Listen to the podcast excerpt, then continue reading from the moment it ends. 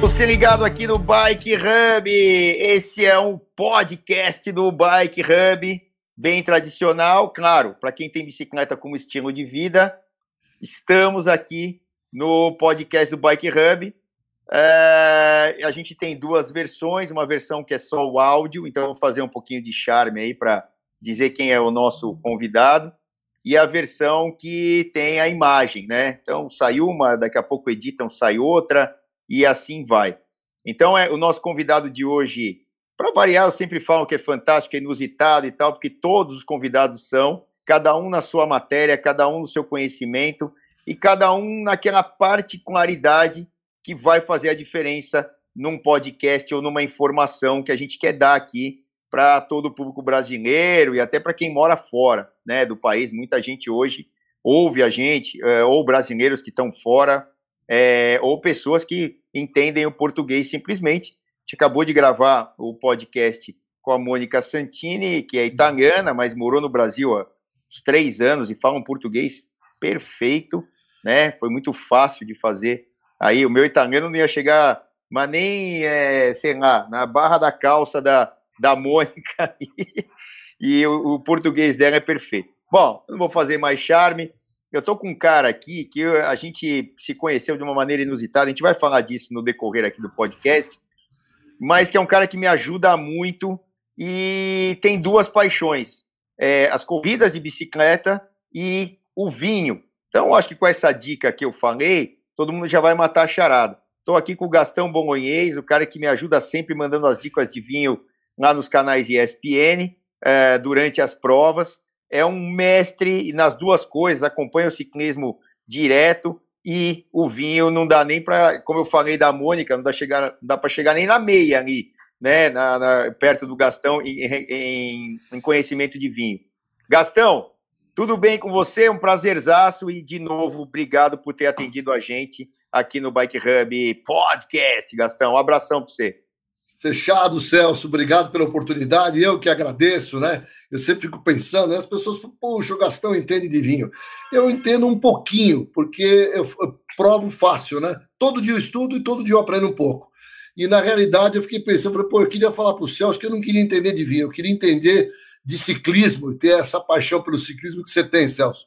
E ultimamente, o meu, meu, meu depoimento aqui é que, putz, meu, você tem acertado muitas chegadas, cara. Você fala umas coisas que eu gravo tudo, você sabe que a minha memória é boa, então é sempre um prazer estar com você, curtindo as provas de ciclismo. Eu sou apaixonado pelas grandes voltas, mas acompanho também as clássicas e tudo que eu posso acompanhar, eu estou acompanhando. E, obviamente, hoje, né, vésperas do Mundial, lá em Flandres, estou tenso pra caramba aqui com meus palpites, mas eu, no fundo, no fundo, respeito, eu fico no fundo da quadra porque eu quero saber dos seus palpites.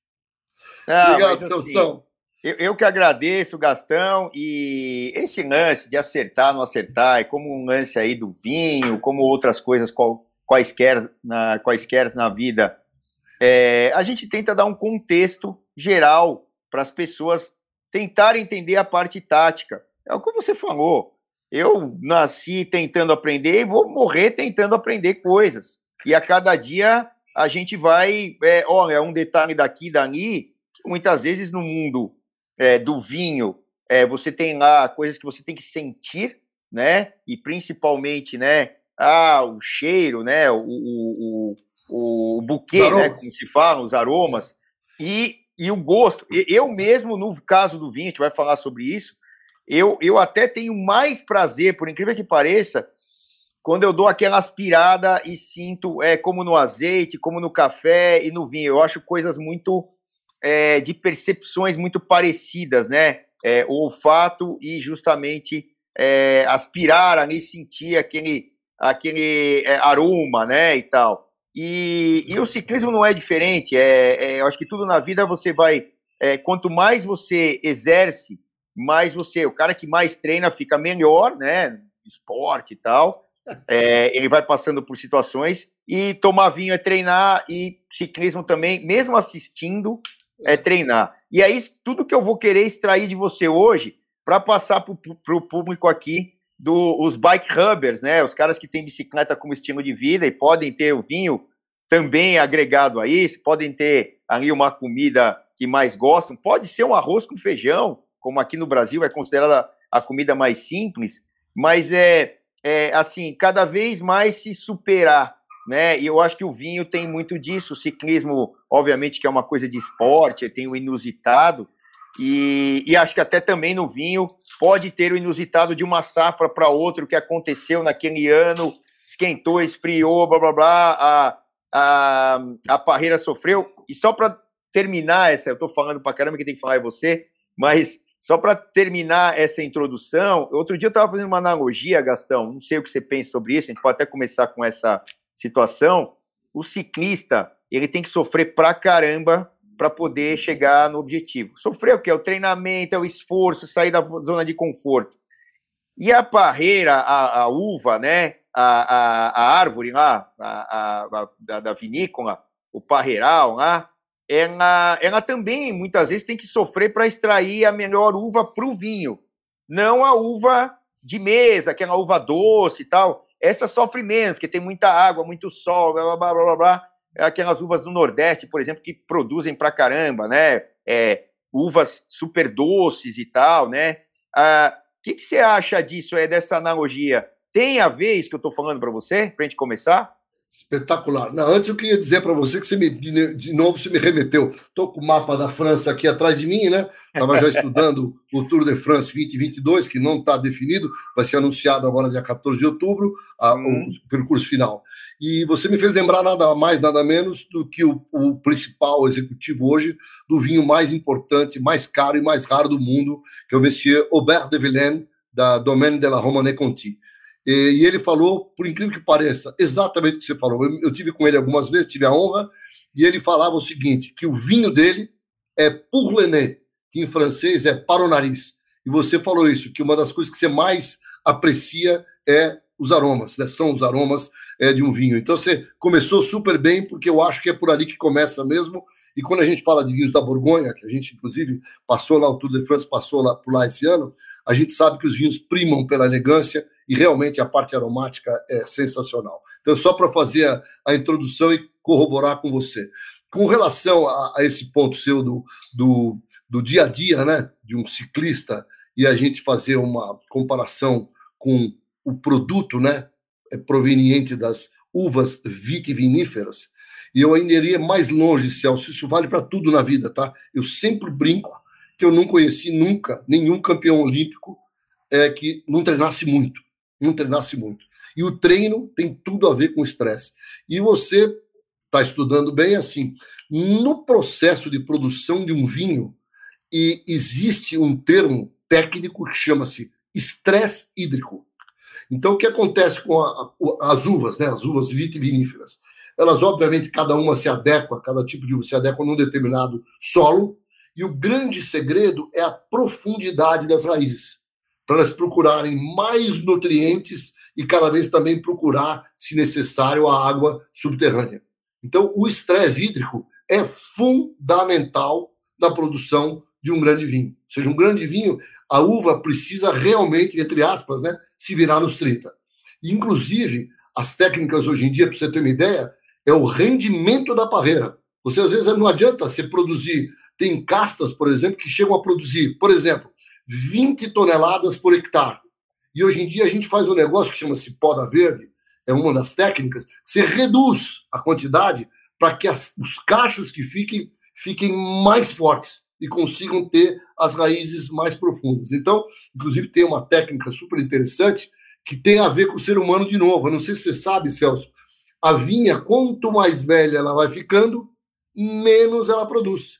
Sim. Então, tem muitos vinhos, que o senhor já bebeu, que diz assim: vinhas velhas, Vielvin, porque são de uvas mais velhas, porque elas têm uma menor produção, mas consequentemente maior concentração, que ela produz uma qualidade de uva melhor. Então a sua analogia é sensacional e para mim isso vale como, como qualquer coisa na vida. Eu brinco, né? É que nem atleta, né? Você fazer um gastão que dá cinco pedaladas por semana, comparar com Tadej Pogacar, que é, que é meu ídolo lá, é assim, né? A diferença é essa. E o vinho é a mesma coisa. Você fazer um grande vinho, você tem uma, uma série de infinitos pontos para você produzir um negócio fora de série, entendeu? Então é, é isso mesmo. Estamos super alinhados como quase tudo, né, são vasos, vasos comunicantes da vida. Pô, é legal, legal, e é, é, a gente tem essa percepção e essa, e essa coisa de como se produz um vinho. É aí que eu entro é, tentando fazer um bate-bola entre ciclismo e vinho e tal. É, é, é, é, o ciclismo é um esporte que no Brasil é mais jovem, vamos dizer assim, pelo menos de competição, né, de alto nível e tal. É, tanto é que agora está numa, numa entre-safra alto nível, porque a gente tem muitos praticantes e, aí é, é como uma pirâmide, né, que é um, muitos praticantes e aí você vai fazendo estreitar e aí você volta o nível acima. No caso do vinho, é, é um negócio que, na minha visão, creio eu que, que tenha sido assim. Como é um produto de muitos e muitos anos, é, vem lá, de, antes de Cristo, bababá, sei lá quantos mil anos poder dizer para a gente que é o, ou acho que foi o primeiro registro de um vinho, né? que foi produzido, e deve ter sido no Oriente Médio, Europa e tudo mais, no berço da civilização, é, é isso. Na Europa, é o, é o ciclismo muitos anos, a gente pega aqui um esporte que tenha mais de 100 anos aí de competições, tanto é que esse ano é o centésimo ano do Mundial, né? Foi 1921 e agora 2021, centésimo ano de, de elegermos né, campeões mundiais tiveram só os homens, depois as mulheres, aí outras categorias como hoje mesmo, acabou de terminar, que nós estamos gravando, eu estava olhando de rabo de ouro aqui, o Mundial Sub-23, o italiano ganhou aqui, escapou no final tal, e ganhou, e tal. E estava olhando o, o Júnior antes, aí tem o feminino, tem o Júnior Sub-23 feminino, tem o ciclismo de pi, é, é, a, o que, onde tudo começou, né, é, e aí assim vai. Agora, fazendo, tentando fazer essa analogia, é o seguinte: é hoje nesse grau de primeiro conhecimento é, e depois, é, eu acho que o conhecimento, a maioria das vezes, é conseguido por tentativa e erro, e alguns poucos acertos. Para chegar nesse cidadão que você falou aí, que eu não lembro, que é o, é o Papa dos vinhos do mundo, um dos, né? Devem ter vários, né? Mas é. esse aí é um dos considerados maiores, né? É, Cara, quantos milhares, pelo menos, né, de anos foram sendo feitos estudos que essa uva, com esse tempo de maceração, com esse tempo de envelhecimento, com essa rica, com esse não, esse vinho novo, enfim. Cara, essa loucura toda, como é que a gente pode traduzir que hoje a gente tem até um melhor vinho do que tínhamos anos atrás? E tem a tecnologia no meio de tudo isso, como a é, são as barreiras, a fermentação, mas um troço, Gastão, é extremamente complicado. O que, que você pode dizer num contexto geral desse? Não, perfeito. Celso, o seu sinal tá dando uma oscilada, não sei como é que tá ficando, tá? Se você tem é, aí alguma. Acho que tá, é. tá bom aqui, por enquanto. tá, é, você consegue me ver bem. Eu que tô te vendo um pouquinho mais assim, não vem e às vezes dá uma engasgadinha. Só preocupado é, com a qualidade da gravação. É, é o tal da tecnologia que a gente vem falando, mas por enquanto tá funcionando. Estamos firme. Então, Celso, é isso mesmo, tá? A origem da uva vitis vinífera, ela vem da Geórgia, lá no Cáucaso, tá? Então, ali na, entre Ásia e Europa, né, de centenas de milhares de anos atrás, e depois, obviamente, a cultura do vinho é uma cultura absolutamente milenar, né? Tem inúmeros registros, mas é difícil do ponto de vista, inclusive, ampelográfico, né, que é a história, a gente sabe exatamente de onde é cada casta, por exemplo. Que cada casta a gente usa muito a terminologia, né? A casta autóctone. Então, por exemplo, a Itália é o berço das maior quantidade de castas autóctones do planeta, tá? Pra você ter uma ideia, a Itália é a única região do mundo, que, o único país do mundo que produz vinhos em todas as suas regiões. E o número de castas autóctones é infinita, tá? Ninguém consegue dizer quantas tem. O pessoal chuta. Gastão, só para botar um parênteses que só eu aprendi com você, só para você elucidou, mas eu, eu, vou dar um lado é, é, do, do cara que não entende nada aqui, ou seja, do é, autóctona, autóctona, como é que autóctones, autóctones, autóctones, autóctones, é uma, uma uva autóctone, é aquela uva que, da região, que saiu daquela que é a área dali, que muitas vezes, exemplo, até para o Bike Rubber aqui, né? Ela saiu da França, por exemplo, o Cabernet Sauvignon, ela saiu de lá veio para o Chile. Então, Isso. uma uva autóctone da França, se aqui, pegaram umas mudas lá e pum, pau pro Chile, né? E, e, por exemplo, é isso aí, não é? Perfeitamente, cara. A história é legal. Por exemplo, Cabernet Sauvignon ela é autóctone de Bordeaux, né? Todos os, os indícios é, é, comprovam isso e ela migrou para o mundo inteiro. Ela está absolutamente plantada, né? Foi trazida da França para todos os países do mundo. Talvez seja a uva que a gente costuma chamar que é a rainha. E ela tem uma, um perfil que ela se adapta em diversos climas. O que, por exemplo, não é a mesma coisa da Pinot Noir. A Pinot Noir é mais tricky, tem um monte de treta, então ela não se dá bem em todos os lugares do mundo, tem que ser em territórios específicos. Tanto que a Pinot Noir é autóctone lá da Borgonha. Como, por exemplo, a Nero d'Avola é autóctona, vizinha do nosso amigo Tubarão de Messina. É de uma cidade chamada Ávola, que é pertinho lá da terra do, do Vincenzo Nibali, entendeu? Então, o autóctone é exatamente isso que você falou. Então, e, a, e com essa história toda, é, você falou que foi na Geórgia, lá, o primeiro registro de vinho, tal, tal, tal. E aí, cada lugar tinha um tipo de uva, aí os caras foram misturando essa com aquela, blá, blá, blá, isso mil anos atrás, né? Literalmente mil anos atrás. É, exato, e, e, não tem registro, tá? Porque a cultura do, da, da de, de, fermentar a, a, uva é uma cultura que tem milhares de anos mesmo, em todas as regiões do mundo, inclusive no próprio Brasil, com, com esse atraso que a gente tem por termos sido descobertos só em 1500, é que a gente lá, logo na sequência, já começou a fermentar a uva e fazer o vinho. E você sabe disso que culturalmente muita gente faz o vinho dentro de casa, né? Vai lá e fermenta, Exato. pega lá, fermenta o vinho, macera e, e faz. E aí, obviamente, a indústria ficou uma indústria que foi se transformando com os anos. É uma indústria de luxo já há muitos e muitos anos. Pra você ter uma ideia, Celso, em 1855, Bordeaux fez uma distribuição baseada no mercado de cinco grandes categorias de vinho. Acredite se quiser, desde 1855 até hoje, essa que chama-se Classification de Grand Cru de Bordeaux, ela simplesmente só mudou duas vezes até hoje, de 1855. Então, uma, é, é, o vinho é um negócio de tradição e de raiz. E que cada vez, como você falou, a tecnologia tem feito um papel espetacular. Não só, Celso, dentro da adega, como uma tecnologia tem ajudado muito na agricultura.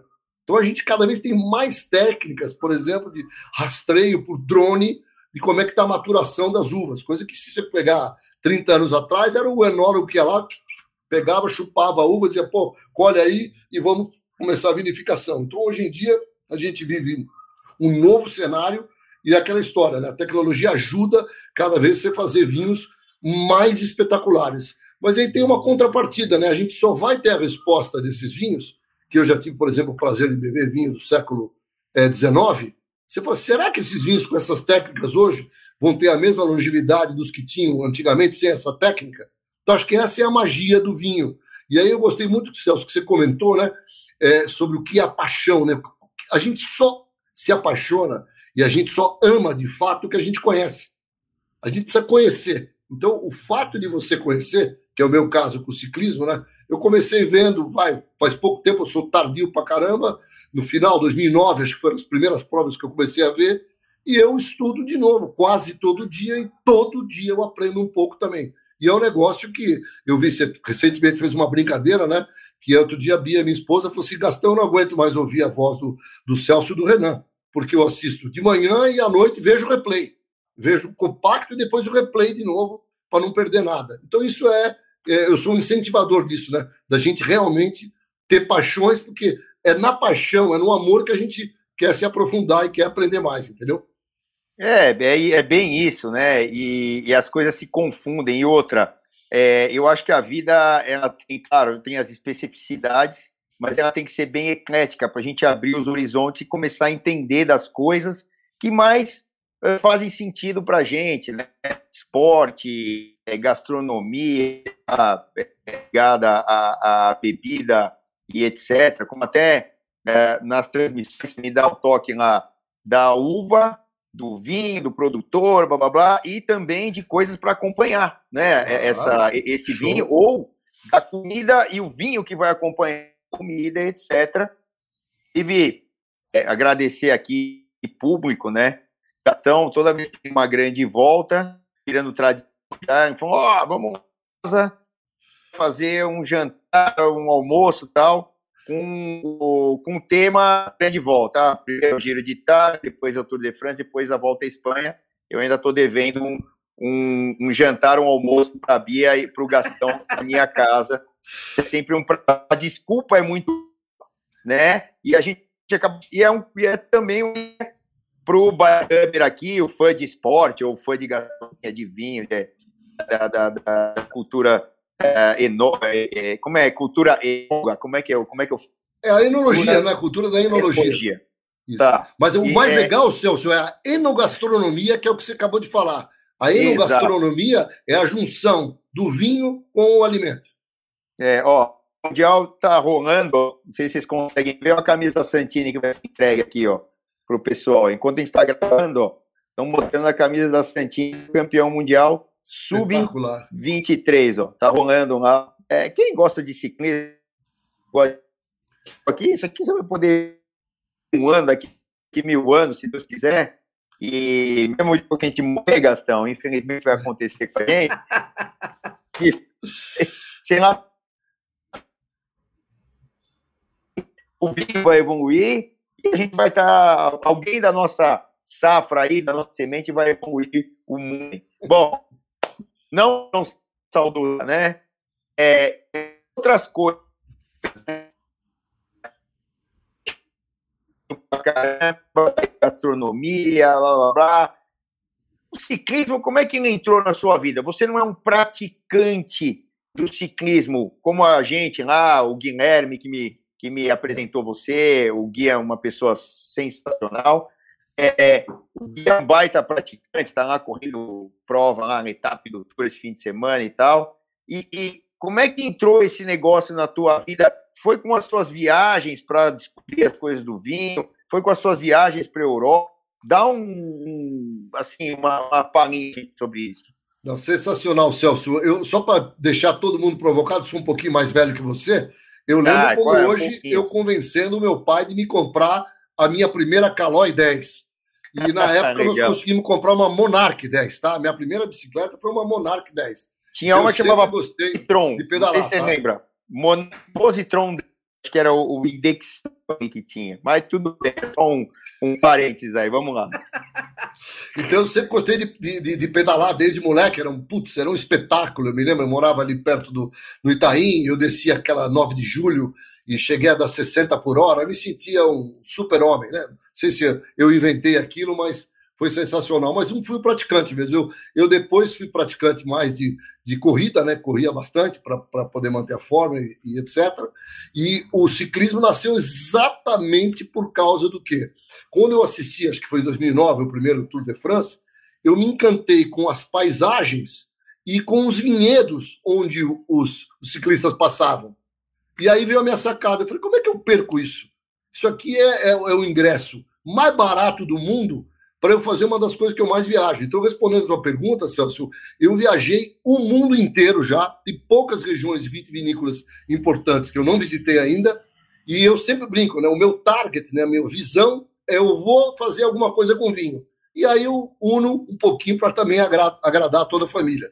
Então, recentemente, só para você ter uma ideia, nós fomos para a Austrália, Nova Zelândia, onde eu fui para beber vinho, para visitar a vinícola e, obviamente, conhecer a cultura. E aí nós fizemos tudo também para agradar a molecada, minha esposa, etc. Então, para mim, tem esse binômio, né? Que eu não conheço mesmo, por isso que eu assisto o reprise duas vezes, alguma ferramenta que pode passar. Você viu o contrarrelógio esse ano, lá do Tour de France, passando de Saint-Emilion para Pomerol, passando em frente ao Chateau Petrus e todos os outros. É assim, é um negócio espetacular, porque eu já estive lá, entendeu? Eu já visitei o Chateau Petrus, já visitei o Chateau Cheval Blanc e tal. Então são coisas que você fala, meu, é, é um, aprendizado e uma oportunidade única você poder fazer isso. Então eu, eu juntei essas duas coisas e só para provocar, Celso, o ciclismo é uma das paixões, tá? Mas eu, esporte de uma maneira geral, e aí Papai do Céu me deu essa, essa dádiva, né? Sem a mínima presunção, tem uma baita da minha memória, eu praticamente eu acompanho todos os esportes que eu posso.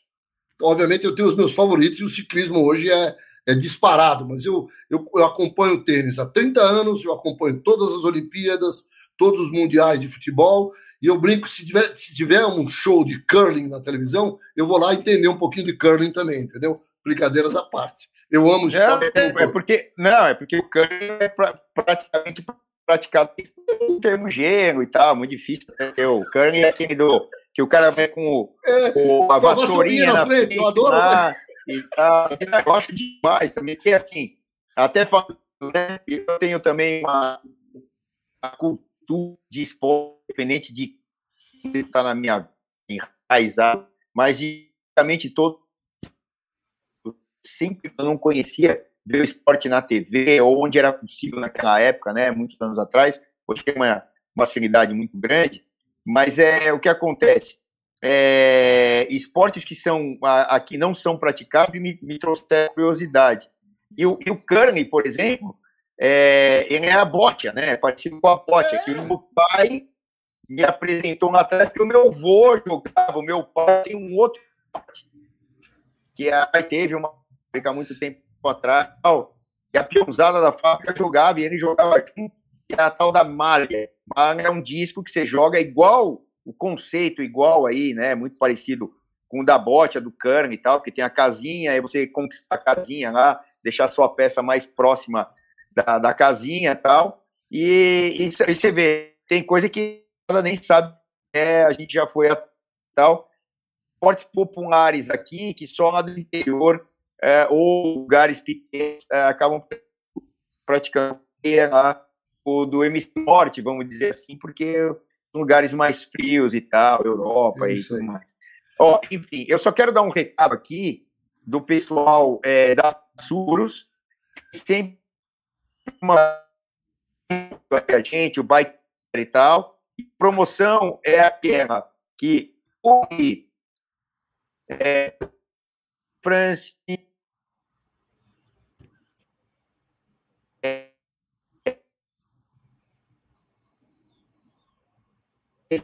5% e 10 vezes sem juros. É só entrar no nosso site, é lá no Hub, e é, se encaminhar, e aí você consegue fazer essa, essa, essa, esse seguro e proteger aí o seu patrimônio, meta, por de desconto, às vezes sem juros.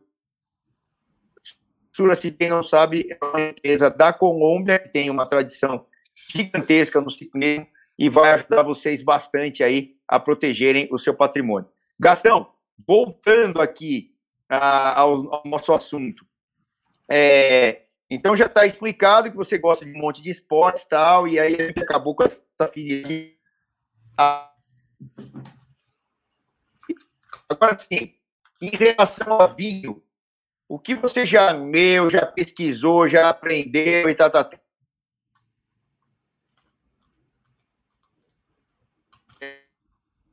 tá, tá, tal, na gastronomia, Celso. Tá, tá, tá, variando aí, né? Tá, muito. Tá, agora é, mas você tá deu uma piorada. Mas não, tá eu só ouvi você dizendo os vinhos, mas não deu para ver o resto. Tá, vamos lá então, vamos ver se melhora aqui esse sinal aqui. Internet é complicado. E aí, assim, o que você já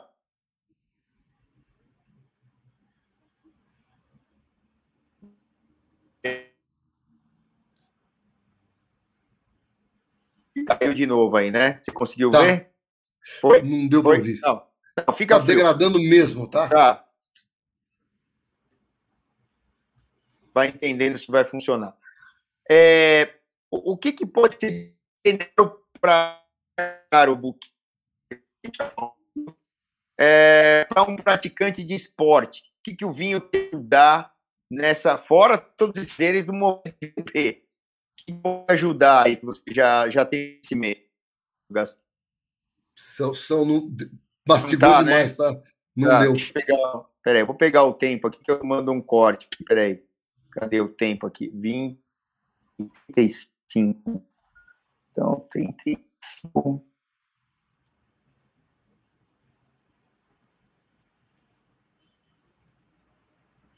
Você está ouvindo?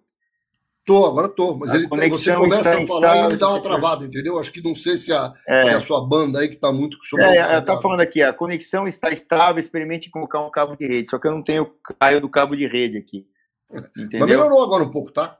É, vamos tentar. Eu não, não sei. Mas deixa qualquer eu, coisa ó, nós gravamos de novo, não peraí, tem problema nenhum. Não, também. eu vou trocar, eu vou trocar a internet aqui. Tem uma outra internet aqui.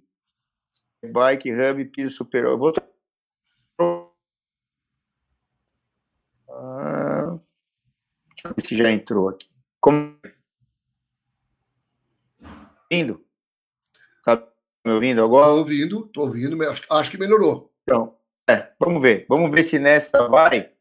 Tá aqui 36 36 e 50 está aqui. Aqui para cá. Vou começar aqui. Então, eu vou, vou fazer a pergunta de novo. Um, dois, três, refazendo a pergunta. Gastão, é, de tudo que você já leu, já viu, estudou, até para outros esportes, não só o ciclismo, você acha que o vinho pode ter algum benefício fora o paladar, o buquê, né, que é o nariz que você falou, tal, o prazer, né, de beber o vinho? Fora isso, você acha que pode ter algum benefício para quem pratica o esporte? Sei se relaxar, se é, deixar o sangue mais fino, sei lá. Você já ouviu? O que, que você pode falar disso tudo aí para gente? Não, sensacional, Celso. É o seguinte: primeiro que sempre temos que pensar é, moderadamente, porque tem, né, nós estamos falando de, um, de uma bebida alcoólica, né?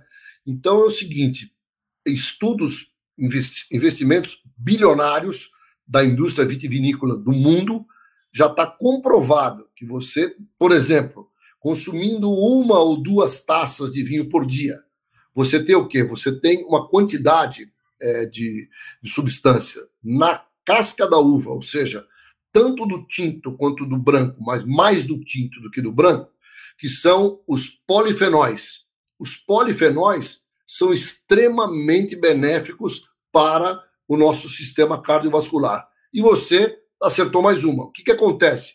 Os polifenóis, que tem, são ricos em diversas poliflavonoides, revesterol e etc., eles fazem isso, eles fazem com que a, a, a, o seu HDL, que é o seu colesterol bom, ele gruda na sua, na sua veia e faz com que você não tenha o colesterol ruim, que é aquele que faz gruda e que acaba entupindo a sua veia. Então já está comprovado isso que os polifenóis poliflavonoides, que são é, riquíssimos nos vinhos, de novo, tanto tintos como brancos, mas mais nos tintos do que nos brancos, fazem muito bem para o sistema cardiovascular. Então, eu diria assim, para um ciclista, e eu tenho certeza que muitos deles fazem isso, é tomar uma taça de vinho à noite no jantar, ou duas, só vai melhorar, na minha opinião, o desempenho dele, porque ele vai estar cuidando melhor da sua parte é, vascular. Agora, não pode abusar. Né? Eu, por exemplo, vejo muito isso, tá, Celso? Quando eu abuso um pouquinho mais, ou seja, eu tomo a terceira e a quarta taça, você percebe que o seu rendimento é, diminui, né? Você fica menos é, ativo. Então, acho que esse, esse controle, essa parcimônia, ela é fundamental no, no dia a dia, tá? Então, recomendo sim uma taça, mas sempre com parcimônia se você for fazer esporte no dia seguinte. Você vai ter um coração mais bem treinado, porque ele vai ter mais colesterol bom do que colesterol ruim.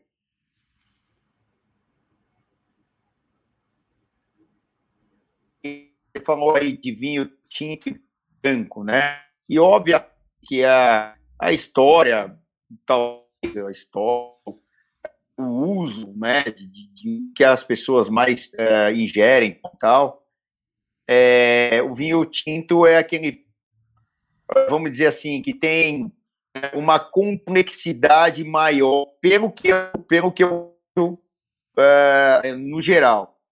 É, tem essa coisa, branco e vinho tinto, é, e os melhores, na maioria das vezes, estão eleitos.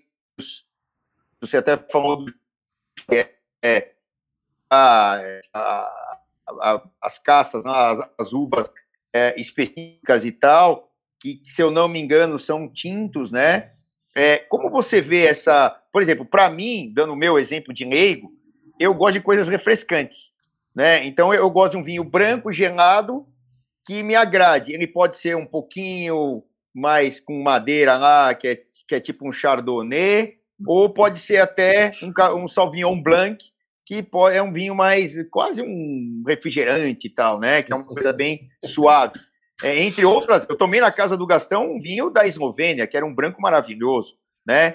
O é, que, que você pode me falar entre esse, não sei se é tabu ou se é tinto e branco aí? Agora a imagem ficou perfeita, Celso, ótimo, e a voz também. Então, assim, ó, é isso, né? É, é um estigma, tá? Só vou dar um exemplo máximo. Meu pai, por exemplo, ele chegava em casa e eu preparava, você sabe, todos já sabem que eu também gosto de cozinhar, que tem tudo a ver com eu falei da, da enogastronomia. Então eu fazia um peixinho super leve para ele na pedra, um pargo, e servia com vinho branco. Meu pai olhava para o lado, para o outro e falava assim: Gastão, vai ter vinho hoje? Meu pai chegava no nível que vinho branco não era nem vinho para ele, tá? Entendi. Vinho branco entendi. é uma outra categoria. Coitado do meu pai, que Deus o tenha, ele estava completamente equivocado, tá? Então você acertou mais uma, tá, Celso? É uma mística. O vinho tinto, ele é um vinho que consegue cativar mais. É o vinho que no histórico é os vinhos mais valiosos, mais raros do mundo, são os vinhos tintos. Mas o vinho branco tem um papel, por exemplo, que eu, né, você sabe que eu escrevo para revistas, etc. Eu já escrevi uma matéria assim: ó, se você tiver um jantar harmonizado, ou não um jantar harmonizado, eu tive o prazer lá de ir no El Bulli, foram 29 pratos. É difícil você tomar 29 vinhos para 29 pratos.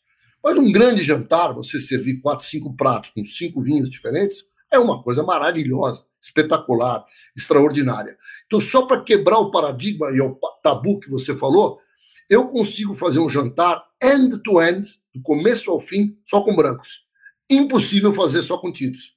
Impossível. O jantar seria boring, seria chato. Então eu sou o cara, de novo, né, o defensor dos fracos e oprimidos. Eu tenho um grupo de vinhos, de pessoas super seniors, modéstia à parte, abastadas, né, que eu brinco, chamo de meus amigos generosos. Nós somos em 12 pessoas. Eu diria para você que 10 gostam mesmo de vinho tinto. Vinho branco são quase obrigação. E eu, eu sou aquele cara que falou: meu, você vai harmonizar, por exemplo, Celso, queijos e vinhos. Eu, quando era garoto, vamos num queijo e vinho? O que, que era quando era garoto? Era queijo e vinho tinto. Todo mundo está errado, porque a maioria dos queijos harmonizam melhor com vinhos brancos. Porque é uma harmonização por contraste, né? O queijo sempre muito lácteo, né? Aquilo enche a sua boca.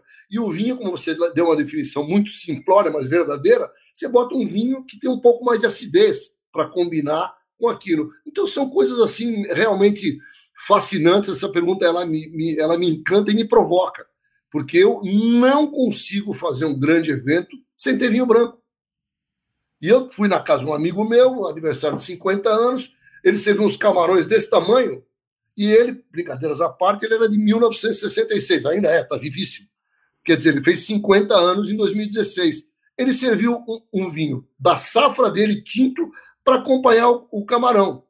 Eu fui no banheiro, enxuguei todas as minhas lágrimas. O garçom que estava servindo na casa dele o jantar de 50 anos era fortunadamente meu amigo, e aí, obviamente, eu o subornei com o meu charme para ele me dar vinho branco, eu não queria provar aquele camarão delicioso com um vinho é, Chateau Latour 1966 que ele botou na mesa, porque eu achei que ia ter mais um prato. Então as pessoas brincam. E esse meu amigo, ele fala uma coisa muito legal que tem a ver com meu pai. Ele falou assim: Gastão, para mim o que harmoniza é vinho bom com comida boa. É isso, é, é, Eu discordo, eu discordo totalmente, Celso. Eu acho que tudo bem, vinho bom, comida boa. Agora, tem certos preceitos básicos. Se você botar um vinho tinto na boa para acompanhar aquele peixe que eu falei do meu pai, não vai ficar bom. O peixe tem limão, tem azeite, ele é leve, vai brigar, vai metalizar o seu palato. Então são coisas que já são um pouco mais evoluídas, que as pessoas que querem se apaixonar e querem amar alguma coisa vão entendendo com o tempo. E as pessoas, com o tempo, vão mudando. O Celso, você testemunha. Sempre na minha casa, depois do almoço, do jantar, tem queijo. Na casa do meu, dos meus amigos, o queijo vem de, de, de aperitivo. Eu respeito, gosto também do queijo aperitivo, mas o ritual mesmo é você comer o queijo depois da refeição. E aí você vai harmonizar, por exemplo, que você que gosta, né? Com um vinho doce, por exemplo, um sauternes, ou aquele maravilhoso daquele cream que nós tomamos lá do, do sul da Espanha. É uma delícia você saborear esse tipo de, de, de coisa, entendeu? Tentar fazendo essas harmonizações. Então, eu sou um troglodita social que fico fazendo esse trabalho de, né, de evangelização de que, puxa, vinho dá prazer, mas você ainda vai conseguir extrair mais prazer ainda se você fizer com algumas regrinhas básicas, entendeu? É muito legal isso. Legal você lembrar do vinho esloveno, por exemplo, de uma uva que provavelmente os nossos bike hubbers nunca ouviram falar, que é a ribola, né? Que é a uva que é a rébola é a ribola do norte da Itália. É uma delícia de, de uva, mas as pessoas não conhecem. Então é um processo mesmo de evolução. E Celso, só para te dar o presente, eu já tenho, pelas contas que eu fiz, eu já devo ter mais ou menos uns 500 seguidores é, no meu Instagram que vieram é, da honra que eu tive de participar com você, com o Renan, das transmissões ESPN. Ou seja, hoje em dia tem um monte de ciclista que já é meu amigo, que gosta de vinho também. Então nós criamos mesmo um novo segmento aí, que são os, os ciclistas, os, os, homens do pedal, que apreciam muito o vinho. É um prazer imenso para mim. Ah, então, é, eu acho que é isso. É, você acaba essa integração, que são assuntos que parecem ser distintos, mas são assuntos que acabam se contando. A gente viu, por exemplo, né, falando de tabu, é, a gente vê, é, eu conversei com o grande Miguel Endurain, ganhador de cinco títulos do. Inclusive, o homem de Navarra. Exatamente, tive a cidade dele, conversei, graças a Deus, é, eu considero como ídolo, né, no mais prático, é, como a gente falou de muitos esportes, mas é um, é um é aquele cara que tu fala, ele é, é melhor como pessoa do que como for, como como tenha sido como atleta. E isso é verdade. É em qualquer ele vai todo mundo, ele ele cumprimenta todo mundo e, e aí é ele, ele é dá atenção a todo mundo. negócio impressionante. E, e aí, por exemplo, conversando com ele, né? A gente de bicicleta pedalando, perguntando, tentando extrair uma dele para como é que funcionava nos anos 30 e como hoje funciona 2020 tantos estamos. Pô, Miguel, você fazia a ação de um tour. Esse visto em cima da bicicleta, é gostoso ainda. Falou, olha, tomava uma Coca-Cola. É, eu realmente, na preparação, eu a, a comida e ele deu a tal da Coca-Cola. Hoje em dia, a gente vê, eu acho que o Pogar, você citou outros ganha tapas, ganhadores de voltas, o cara acaba correndo lá com gente falar nome, uma Fanta, Coca-Cola. Pogacar tomou Fanta que eu vi. O que acontece? Vê que esses né, que eu estou falando isso em relação a, a alguns do ciclismo, entrevistei Mauro Ribeiro, por exemplo, até fizemos lá com Couto, uma especial aqui para o Tour de France, comemorando os 30 anos da vitória do Mauro Ribeiro, é, que Isso. foi em 91, estamos em 2021, é, lá na França, na etapa do Tour, que falava de vários tabus. Como era, a gente, quando eu comecei lá, que era molequinho, o Mauro, um pouco mais velho do que é ainda, né? Tá vivíssimo, como você falou. É, é, aí o que acontece? Ele descia a escada costa ele tem de costa e, e porque naquela época, se você descer de frente, os músculos do treino. Então, assim, tinham outros é, que não tomar banho, que pareça. Eles tomavam banho, você não ia render no, no dia seguinte. Então, os caras limpavam com álcool para no dia seguinte treinar de novo. Às vezes eu vi isso e tal, presenciei isso. São coisas que vieram lá de trás, né? Que hoje em dia a gente sabe que não fazem a menor diferença. É, e o gosto do vinho, muitas vezes as pessoas confundem. Né? Ah, o cara que é atleta não pode tomar, o cara não toma cerveja, né? É, é, usar aí, até tá falando para o né, que entrega, né, é, é, pode parar com esses tabus, como é o caso que eu vi o Tinto aí que estava falando. Não, é, não...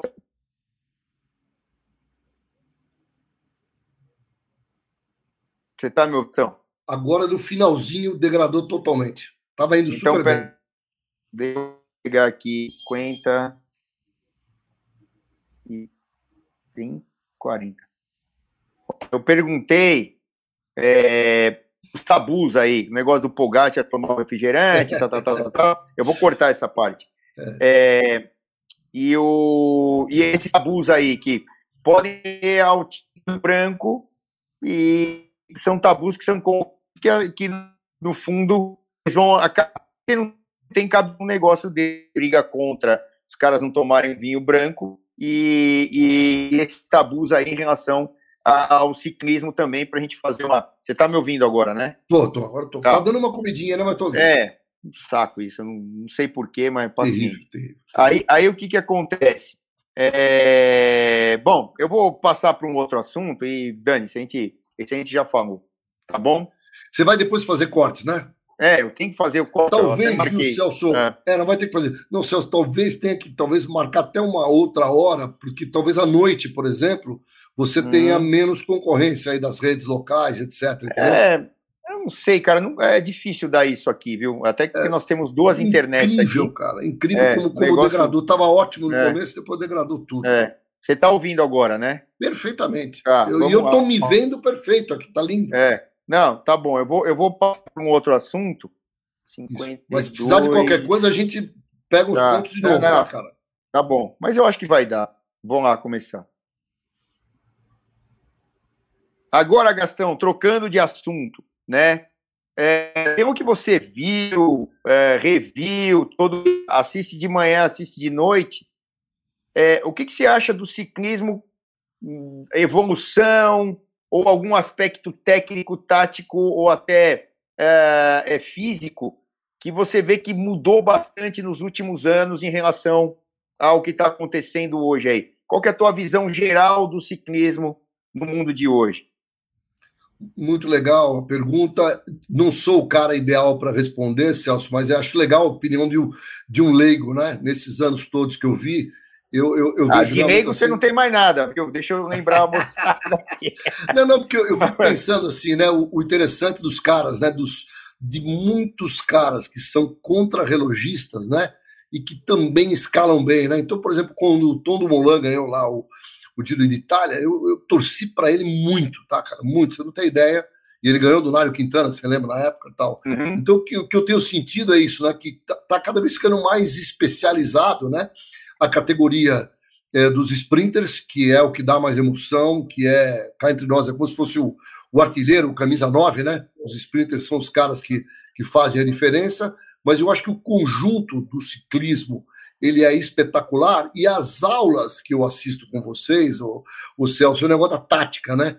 É muitos meus amigos, incrível, tá? Os, os, mais apaixonados por vinho, às vezes eles me ligavam e falavam, Gastão, me explica que eu não estou entendendo porra nenhuma do que está acontecendo. As pessoas têm dificuldade de entender. Muita gente já me perguntou, Celso, o que, é o gregário, né? Então, quando eu olho em termos de espírito de equipe, né? Esse negócio de vestir a camisa e trabalhar, às vezes sabe que dá errado, né? Dá às vezes errado a, a, a combinação entre eles, mas em 99,9% dos casos, na minha opinião, posso estar sendo tendencioso, talvez seja o esporte mais coletivo de todos, né? Porque os caras eles se reúnem, principalmente numa grande volta, né? E eles montam aquela estratégia. E o legal é acompanhar, principalmente dos seus comentários, vendo que aquilo vai se sucedendo, né?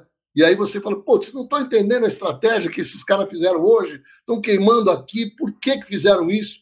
Então, acho que esse lance do, do trabalho em equipe, né, do que está totalmente na moda hoje, não é ter a ver só com esporte, tem muito a ver com a vida empresarial, né? Eu acho que o ciclismo é uma aula disso, tá? Você fala muito lá do, do craque, do cara da, da, da Quick Step, que é o, que é o Red. Você fala dele, eu falo, puta, tô com vontade de conhecer esse cara por ser um cara que consegue né, montar estratégias incríveis. E o que, que ele faz com a estratégia incrível dele, com o time dele? Ele gera resultado. Ele é o que mais ganha. Então, isso é uma coisa espetacular, inclusive para o que eu acabei de falar, para a visão empresarial. Então, eu tento sempre olhar isso, né? Como é que a gente pega um esporte e faz isso, né, esse trabalho equipe, termina, termina aquele sprint. Sabe a coisa que eu mais gosto, Celso? Quando termina o sprint, o cara da frente ganha, e você vê o cara lá atrás, tipo, tá 10 segundos atrás, ele levanta a mão assim, porque ele já ouviu no rádio que o, que o trabalho dele deu, deu fruto. Não tem coisa mais emocionante, cara, na boa. Eu tô puxando, não é caçadinha, eu tô puxando tubarão para a brasa do ciclismo, tá? Eu não conheço um esporte que me dê tanta emoção como esse negócio tem dado ultimamente, tá?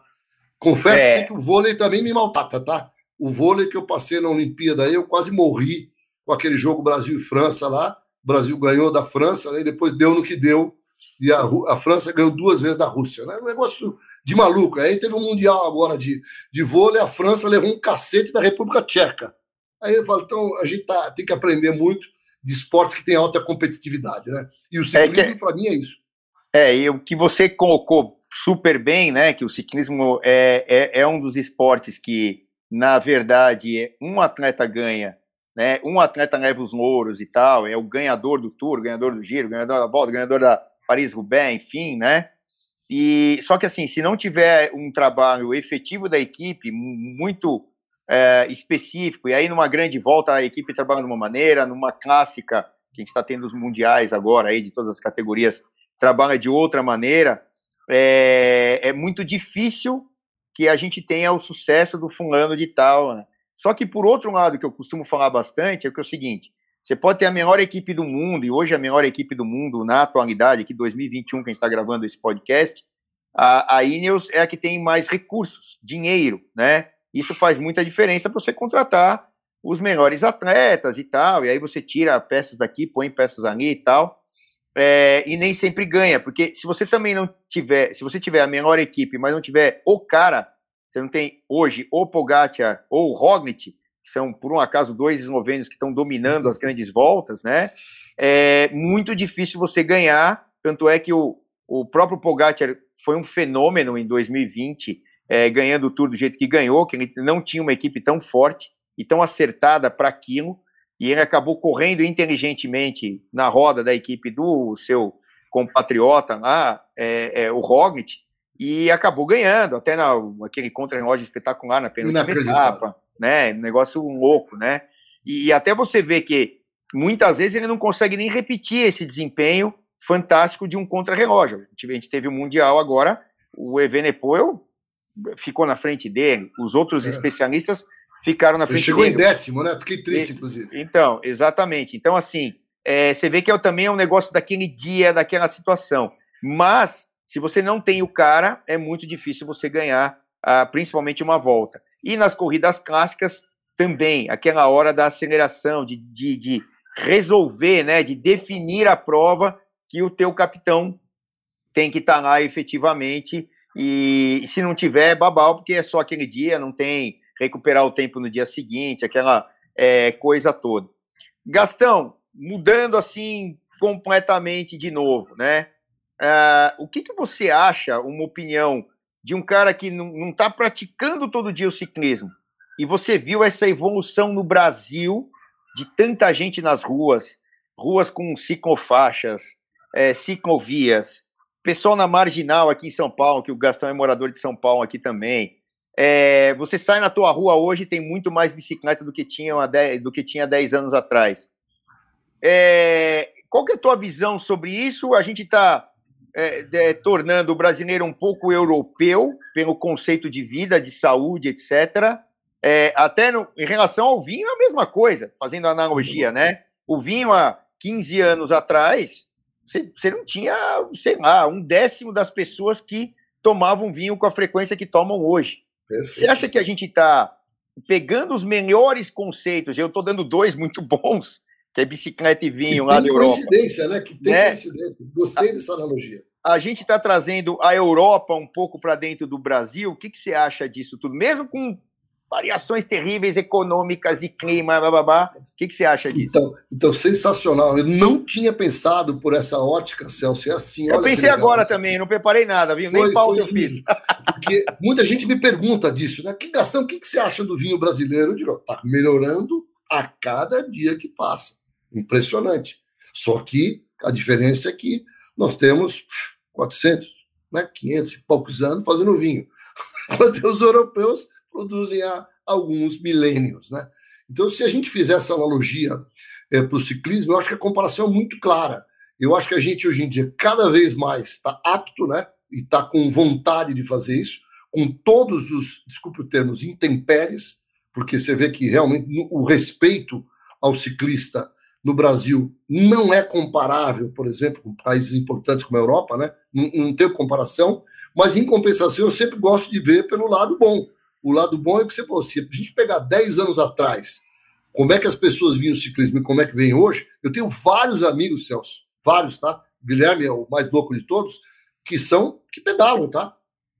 Outro dia eu fui jantar sábado à noite com um cara, eu falei assim, pô, Gastão, você tá com uma moral com o Celso? Eu falei, poxa, o Celso tal. Pô, eu conheço ele e o irmão dele há muito tempo, e o cara pedala com vocês. Então, isso, antigamente, eu não me lembro, tá? De ter um amigo mais próximo que tinha esse tipo de, de costume. Então, eu, eu vejo sim, e só para dar um, um champignon aqui para todo mundo, a minha esposa queria, a Bia queria comprar de qualquer jeito um novo apartamento. E ela disse que é investimento, tudo mentira. Ela me enganou. Ela queria comprar um apartamento perto do escritório dela, lá em Pinheiros. E aí fez, fez, fez. Daí um dia ela chegou para mim e falou assim: Hum, Gastão, achei um, na rua Ferreira de Araújo. Aí eu botei no Google Maps e vi quantos metros da, do apartamento até a ciclovia da, a ciclovia da Marginal. Aí eu vi que era 500 metros, 600 metros, que tem que dar uma volta para a estação, tudo. Aí eu falei para ela assim, Bia, não faço questão de ver não, tá? Pode fechar. Então eu, eu já tenho, meu próximo plano é ter esse apartamento lá que vai, meus filhos vão usar, etc, etc. Mas no fundo, no fundo, vai ser para eu poder estar tá pertinho da ciclovia e aí começar a pedalar com um pouco mais de, de disciplina visto que eu tive um problema seríssimo na coluna, tô, eu, eu corria 10 km por dia, hoje eu tô né, ganhando peso, com baita, tenho muita dor, então eu acho que o ciclismo também vai me salvar nisso, tá? Porque eu vou ter esse, esse target e aí vou de roda com vocês de vez em quando. Pô, mas fica tranquilo com o problema da coluna, eu também tenho. E a gente tem uma idade parecida aí e tal, você tem a idade do meu irmão mais velho, não é tão mais velho do que eu, então a gente tá, tá ali sofrendo do mesmo mal. E eu tenho uns caras para te passar aí, osteopata e tal, que são tratamentos que não Inclusive, são. Inclusive já foi, já comentou, osteopata já comentou, acho que dois anos atrás, no, numa das voltas, giros e etc. Não, né? várias. É, é, é, o, é o Maurício Filoso, que inclusive a gente Isso. vai gravar um podcast também. E aí eu vou gravar um podcast, já vou te mandar direto, se eu ouvir algumas coisinhas dele, para um contexto geral. Claro, ninguém é Deus, ninguém é, entende tudo, mas são pessoas que podem ajudar muito a gente e quem está ouvindo a gente também, é, com, é, vamos dizer assim, é, alternativas, né, até da, da medicina mais tradicional, alopata e tal, para que a gente possa resolver alguns problemas quando a idade vai chegando. Tem protusão daqui, tem hérnia dali, tem desvio da coluna, tem um monte de coisa. E eu passo por isso todo dia. Então, é, não, não é exclusividade sua, para pedalar tem hora que machuca e tal. Eu queria fazer uma brincadeira com você, porque o, o bike rubber aqui, que, quem tem bicicleta como estilo de vida, e o Gastão também tem, apesar de não ser praticante diário, mas ele é um bike rubber com certeza. Claro. O cara é aficionado nas provas. Quando eu vou para praia, toda vez é sagrado, tá? Gasto uma hora, uma hora e pouco pedalando no condomínio lá, uma delícia. E o que você manja aí de competição e etc., tática, hoje é fenomenal. É, tem algumas palavras que, para mim, elas soam como. É, muitas vezes é, a gente não entende tanto. E para um cara que experimentou tanto como você, e elas são definidas muito é, nessa, nessa coisa do vinho, do azeite, do café, dessas, dessas coisas que a gente prova e tem que sentir muito bem, né? Aroma, paladar, enfim. Eu queria colocar algumas que eu separei, são poucas, quatro, cinco, e que depois você colocasse outras que devem ser é, motivo é, de dúvida ou não entendimento da maioria das pessoas. Vou dar um exemplo. Por exemplo, falam muito do tanino. Ah, o vinho tem um tanino, bababá. O que, que seria isso, Gastão? O tanino, ó, a explicação mais simples de toda, o tanino está na maioria das frutas, e a sensação do tanino para explicar para todo mundo entender e nunca mais vão esquecer, é morder uma goiaba. Quando você morde aquela goiaba mais para verde, ela não pega na sua boca? Isso é o tanino. O tanino é uma substância que tem a ver com aquilo que eu falei antes, que são os polifenóis, poliflavoloides e os, os reverseróis, que estão na, na, na, na, na uva como um todo, né? Perdão, não tem problema aí, toca telefone mesmo, é, não, é, é Não, e o pior você não sabe, quem está tocando é aquele, aquele pessoal que a gente gosta. então, o tanino é isso, o tanino é o que dá a estrutura do vinho. Então, por exemplo, um vinho, Celso, para ele, entre aspas, evoluir, ou seja, ele passar pelo processo de envelhecimento, se ele não tem bons taninos e não tem uma boa acidez, ele não é um vinho que vai ser longevo. Então, o tanino é a estrutura principal. E a sensação, quando a gente fala assim, eu escrevo muito, né? Taninos redondos, taninos aveludados, é aquela antítese da goiaba. Quando você tem um tanino bom no vinho, você vai ter uma sensação que não vai te pegar na boca. E quando você prova, por exemplo, Celso, eu que viajo muito, viajava, né? agora hoje em dia estamos meio, meio mal, eu, sempre, eu ficava né, provando vinhos muito jovens. Então, às vezes, quando você prova um vinho muito jovem, ele às vezes é até unpleasant, ele não é prazeroso, né? Você prova, ele gruda na boca. E aí eu sempre brinco com essa sensação da, da goiaba, tá? Então o tanino não é palavrão nenhum, o tanino tá em todos os vinhos, tanto brancos quanto tintos. Os tintos, obviamente, tem mais, pelo que eu já expliquei, e eles são parte de uma estrutura importantíssima do vinho e que dá esse, esse conceito do tanino tá mais redondo, tá melhor, é quando ele te fere mais e, como diria aqui na propaganda da cerveja, né, ela desce redonda.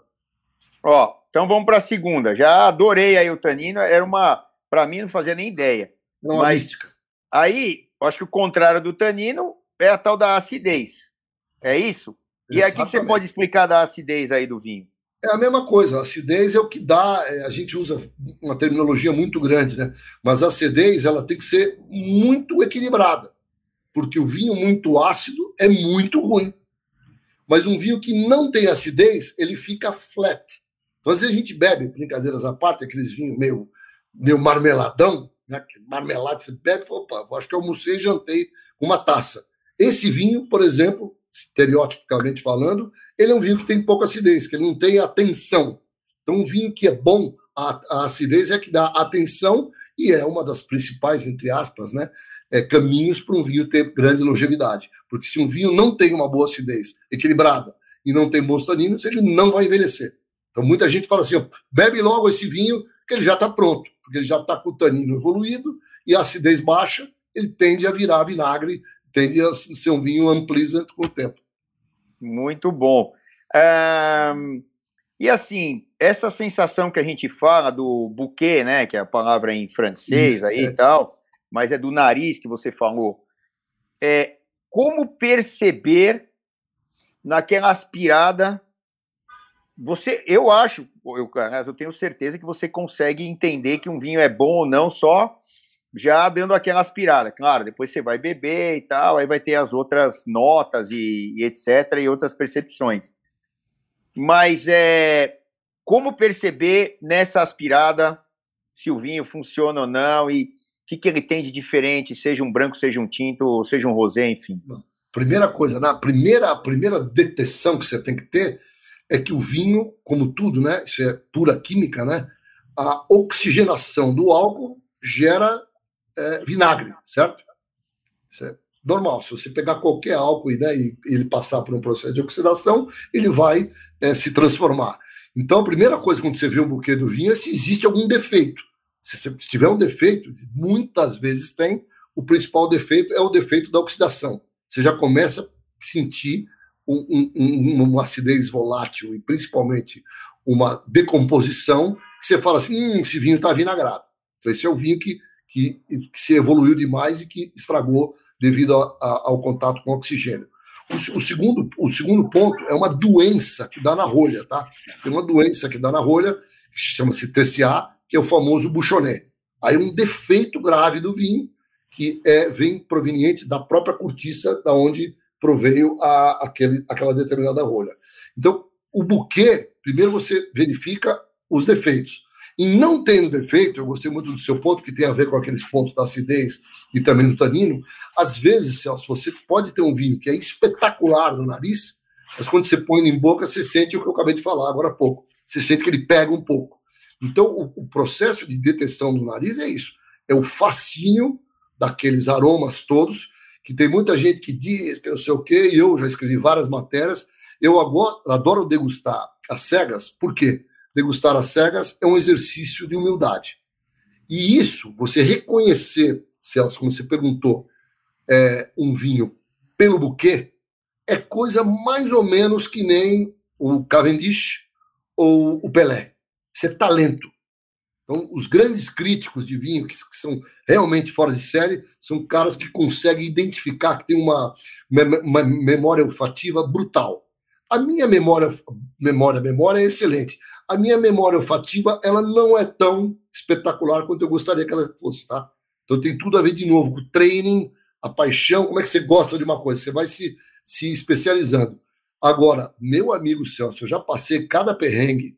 De, outro dia mesmo fui numa casa de um amigo meu que adora me sacanear. Ele botou um vinho lá na mesa, eu dei uma de gostoso, falei, isso aqui tá me lembrando uma barbera italiana. Só para te contar, era uma toriga nacional é, portuguesa, tá?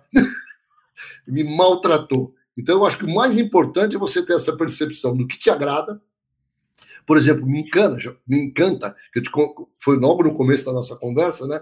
Que é o vinho da Borgonha, que, que você falou, né? Do aroma, que você é fã de aroma. Eu falei que o Monsieur de Villaine, do Romané Conti, disse que o vinho dele é pour le é para, para o nariz. Então você curtir mesmo um vinho, eu às vezes escrevo, né? Dá vontade de ficar sniffing, né? Como dizem os americanos, a, a noite inteira, de tão encantador que é a parte aromática. Mas o complemento é quando você põe ele em boca, né? Eu, por exemplo, prazer para mim máximo é quando está na minha boca, mas eu nunca deixo de gastar um bom tempo nos aromas antes de, de colocar o vinho na boca. É, outra palavra, é, frutado. Ah, esse vinho é frutado, parece amora, parece laranja, e bababá, e bibibi.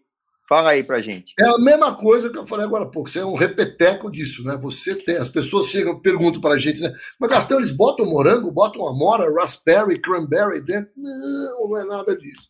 Isso tem um pouco da mística e você tem que estudar. Inclusive, tem técnicas, tá? Tem um, tem um, um acessório que chama-se é, Le, Le Nœud que você tem os aromas, que você treina o seu nariz para reconhecer. Então, por exemplo, o frutado é isso mesmo. A uva tem uma, uma série de condições ali dentro dela que ela gera uma série de outros aromas, como qualquer outra fruta. Então é muito legal. Por exemplo, você me provocou agora, né? Às vezes chega o Beaujolais Nouveau, que é aquele vinhozinho super fresco, né? O cara colhe, vinifica, engarrafa e você bebe. O Beaujolais Nouveau, inclusive. E o Beaujolais Nouveau muitas vezes tem gosto de banana. Você sente o aroma da banana e põe na boca. Putz, engraçado, mesmo. como é que eu não, não pensei nisso antes? Então, o frutado, é, aí sim entra o desafio, de novo, do talento. Tá? Eu consigo reconhecer é, muitos aromas, inclusive tem alguns que eu, eu acho que eu tenho mais facilidade. E aí, quando você começa a perguntar se é mirtilo, se é raspberry, se é cranberry, se é cassis, aí na boa, Celso, vai para sacanagem, tá? E aí é pura é, intuição. Eu às vezes quero, puta, esse aqui tem cassis. Porque eu lembro lá do creme de cassis que eu um dia provei e você sente aquilo. Mas as fronteiras, elas são muito pequenas. Mas o, o frutado mesmo é um negócio super importante. No vinho tem uma fruta gostosa que onde você aprecia. Mas no vinho continua sendo vinho, né? Isso que é o legal. Exatamente. Tem alguma outra palavra que você acha que as pessoas uh, tropeçam ali muito como é, é, comumente, aí, toda hora os caras, olha, eu, eu, não, eu não tinha ideia exatamente que era o tanino, a acidez eu fazia uma ideia. O buquê é difícil, você explicou muito bem. Uh, falamos aqui do que, que é frutado, o que, que não é. Outras características, quando a gente pega ali o rótulo do vinho, ah, com isso, com aquilo, ou pega uma crítica, né? Uh, já ma mais é, de, de, nível mais elevado, que é o, o, o, pobre mortal que não tomou tanto vinho, que não teve tanta é. opção de vinho aqui no Brasil, é, ele vai se deparar ali e não vai entender? Muito legal. Então, Celso, acho que a gente abordou tudo. O que eu talvez colocasse, colocasse como complemento disso. Pô, eu chutei, hein? Eu chutei não, essas aqui. Tanino, olha, olha, olha quando eu chamo, quando eu chamo, Celso, um vinho de equilibrado, o que, que eu quis dizer de equilíbrio? É equilíbrio entre, normalmente, álcool, fruta, acidez, tanino e esse último item, que é o que você perguntou para complementar agora, que é o lance da, do, do contato do vinho com a madeira. O contato do vinho com a madeira talvez seja a grande transformação dos anos, porque o cara, quando fazia vinho há 300 anos atrás, ele, cá entre nós, cara, ele era na madeira que ele tinha para pôr, concorda? O cara fazia lá a fermentação na madeira, que não mas vai fazer onde? Eu conheço um cara que fez vinho que roubou a, a, a, cuba de leite, que era onde ele guardava o leite que dava da vaca. O cara fez o vinho ali. Não tem problema nenhum, qualquer recipiente, você faz a sua maceração, etc. E a madeira foi tomando uma, um vulto no mundo do vinho que quase chegou, na minha opinião, a invadir o espaço aéreo do resto. Então, às vezes você pega um vinho, você sente no nariz, nos aromas, no buquê, aquele gosto, aquele, né, às vezes um tostado mais forte, às vezes um, um, cheiro de baunilha muito forte, entendeu? Isso é a influência da madeira. Então a madeira, ela é super cíclica, né? Eu, por exemplo, conheço gente que ama aquele chardonnay que é italiano chama de barricato, né? É o wooded chardonnay que o americano fala, que infelizmente, na minha opinião, perderam a mão porque o vinho virou quase um chá de madeira, porque a madeira aporta, principalmente dependendo como ela é tratada, ela aporta muitas características para o vinho. E aí você tem o quê? Um vinho desequilibrado, um vinho que tem, um, predomina a madeira. A madeira vai lá e ofusca a fruta, ofusca o frescor do vinho. Então a madeira é realmente uma transformação. E o que é legal hoje em dia é que a maioria dos grandes enólogos do mundo tem tirado um pouco a mão da madeira. Eu ganhei de presente outro dia de, um, de, um, de, uma, de uma amiga uma camisa que estava escrito assim: menos, é, menos madeira, mais fruta. Então, existe até uma campanha né, de alguns enólogos de tentar fazer isso. E aí tem um milhão de sacanagens, é, desculpa o termo, sabe? Se é assim, a madeira custa, a madeira boa custa cara pra cacete. Ainda uma mais barrica, hoje em dia. É uma barrica de carvalho francês de um bom toneleiro, que é o toneleiro, né? Custa 800, 900, mil euros, tá? Tem algumas que custam mais que isso. Então, isso também vai no custo do vinho. Então, eu, eu sou aquele cara que fala assim: o bom mesmo é chegar no equilíbrio. Quando o cara acerta, Celso, a madeira no vinho, o vinho fica melhor, na minha opinião. Mas quando erra, você já sabe a conclusão, fica pior. Então, eu quer demais. Exatamente. Eu estou num ciclo que eu gosto de provar as duas coisas. Gostei da tua definição do Chardonnay, que você falou com madeira, e do Sauvignon Blanc, que até chegou a ser cruel com o Sauvignon Blanc, que parecia um refresco, sacanagem. Mas é um vinho mesmo que, na maioria dos casos, o Sauvignon Blanc não leva madeira.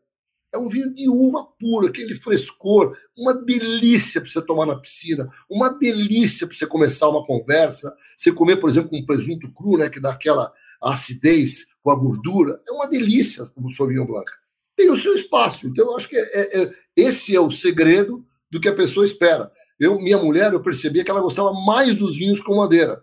E eu estou percebendo que ela está evoluindo. Hoje em dia ela já gosta mais dos que tem menos madeira ou com a madeira mais equilibrada. Então acho que esse é o, essas místicas que a gente tem que quebrar. Agora, gosto é gosto. Exato. Eu tenho um seguidor meu que escreveu assim: esse vinho parece um piche. O quê? Perguntei, o que é piche? Ele falou, piche é que é que nem piche mesmo, das ruas, é muito escuro, muito estruturado, muito tânico, muito, muita fruta. Eu falei, ó, outro dia eu postei um vinho, ele falou, uh, que beleza. Eu falei assim, esse não é piche. piche não é. Eu aprecio, já bebi vinho, entre aspas, com esse estilo, muita fruta, muito álcool, muita madeira, muito tudo. Eu já provei, gosto e devo ter até alguns da minha adega. Mas hoje em dia, no meu estágio, já não é o vinho que eu aprecio. Eu prefiro um vinho mais elegante, como você falou, mais fresco, que me, dá mais, me dê mais prazer do que aquele vinho que você parece que tomou uma taça e almoçou e jantou. Exato. Agora, a gente está aqui num, num, tempo aqui é, crítico, né? E eu vou pedir, então, um, como é a tal da enogastronomia que você falou, e você gosta muito de cozinhar, eu sei bem disso na prática, e o pessoal tá, tá sabendo disso agora aqui, que está ouvindo a gente, está vendo a gente. É, eu queria que você pegasse, sim, claro que poderíamos ficar dias falando disso, né? Mas é um jantar com quatro vinhos e eu não sei se são é, é, entrada, prato principal, sobremesa e tal, Vamos. que você elegeria esses quatro vinhos aí do começo até o fim do, do, do jantar aí? Como é que seria mim, o prato e, a, e, a, e, o vinho? Para mim, isso que você está fazendo comigo agora, até agora você foi bem, isso aí é tortura. Isso é tortura, porque você tem Mas que fazer tem que escolhas. decidir, tem que decidir, né? Quatro, tem que fazer escolhas. Então, é. por exemplo, se fossem quatro vinhos, eu faria assim com a maior tranquilidade do mundo. Eu começaria com um espumante, ou como os italianos chamam com muito carinho, bolitine, né? São as bolinhas. Uhum. Eu, com certeza, olha isso, já o branco já saiu na frente, né? Eu colocaria é, o, o, espumante para começar, talvez com alguns aperitivozinhos que eu acabei de falar. Eu adoro um presunto cru, adoro uma anchova, né? Adoro, é, é, por exemplo, um steak tartar. Eu começaria com champanhe, com essas brincadeiras. Com o primeiro prato, eu iria sem dúvida nenhuma com algo do mar, pode ser um peixe, pode ser um peixe com frutos do mar, como pode ser só frutos do mar. Eu ando numa fase muito especial de fazer. Não sei se chegou a comer aqui também. Faço polvo, faço lula, etc. Então eu iria para alguma coisa com frutos do mar. E, Mas o vinho seria um branco. Sem dúvida nenhuma. Uhum. Então já, já foi o espumante aqui, que é branquinho, né? Pode até Sim. ter uma tinta, depois a gente fala sobre Sim. isso.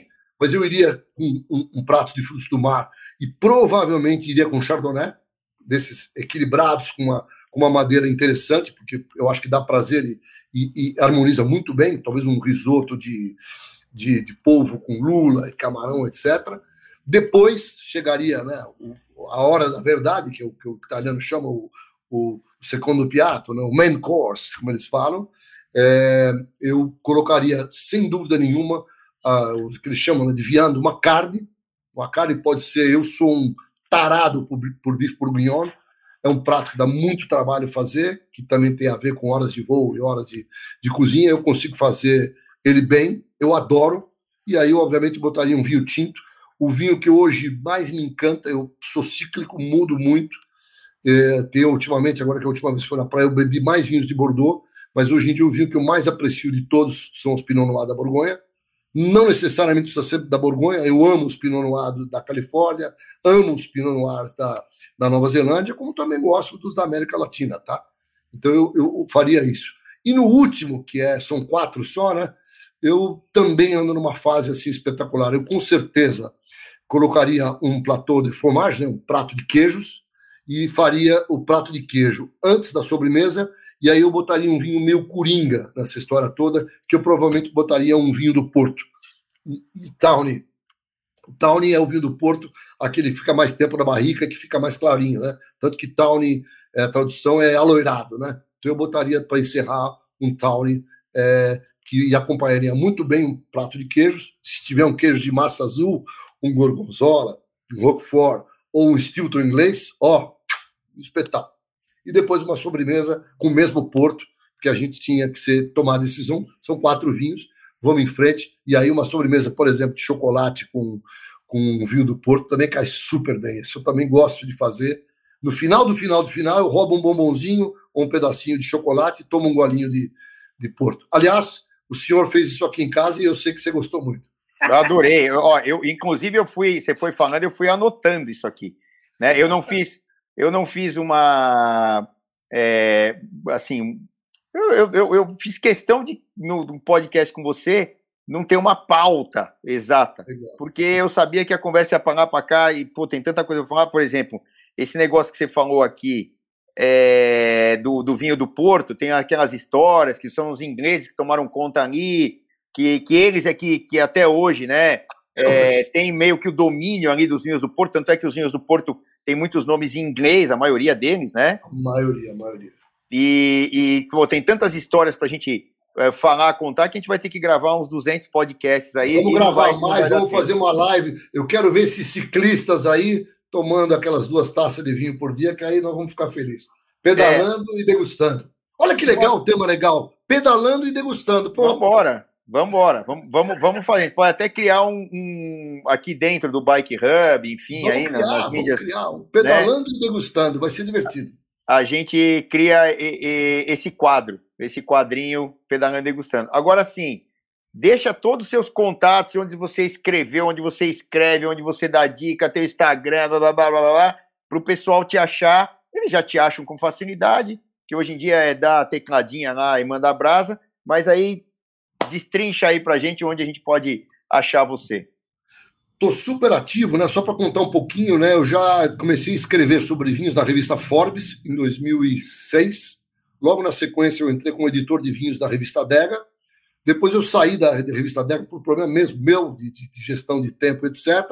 Escrevi numa outra revista e agora, um mês atrás, voltei para a revista Dega, é, cujo dono lá é um grande amigo, então eu, eu escrevo da revista Dega de maneira é, de, com muita parcimônia por causa da gestão do meu tempo Agora, na próxima edição, já, já vou sair alguns vinhos comentados por mim, uma matéria que eu fiz muito interessante também.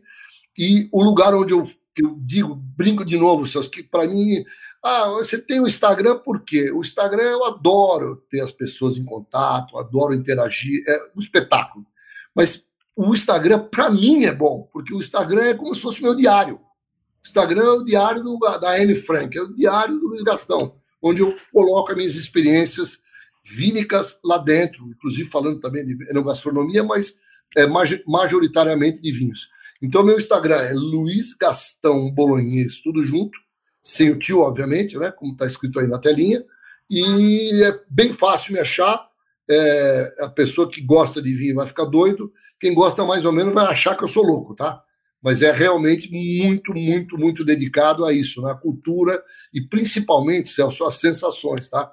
Então, eu diria que é de agora em diante, para me achar na revista Dega, eu tenho um vasto portfólio no, na própria internet. Se você botar o meu nome na internet, no Google, vai ter. Eu já fiz diversos vídeos também, estou cada vez mais fazendo. Eu já faço um programa quinzenalmente, comecei no ano passado, no meio do ano, onde eu falei praticamente de todas as regiões vitivinícolas. Acabei semana passada, a cada 15 dias, né? Semana passada eu acabei, acabei é, Chile, e agora, semana que vem, eu já faço a primeira da Argentina, depois duas da Argentina, depois Austrália, Nova Zelândia, e aí nós vamos começar depois fazer um, um recycling, né? Já que estou falando de, disso. Esse programa, ele chama-se E-Show, tá no YouTube, tá todos os canais, E-I-S-H-O-W,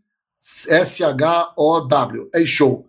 E aí tem lá no YouTube todos esses vídeos meus que cá entre nós não deixam de ser um conteúdo muito rico para quem gosta. E como você falou, Celso, lá eles me exploram muito, também um papo super descontraído, como o seu com, com você aqui, eles exploram muito essa parte da gastronomia, dicas de restaurante, dicas de harmonização, que hotel dormir, onde ficar, e isso é o que eu posso passar mesmo, porque é onde eu, eu costumo dizer que eu ganho dinheiro para gastar o dinheiro nas viagens e, obviamente, degustando bons vinhos, e agora mais que nunca, se Deus quiser, no pedal. É isso aí. Pô, ó, eu acho que não tem como não ter apreciado a nossa conversa. Infelizmente, a gente tem que encerrar por tempo. Dá vontade de ficar o dia inteiro.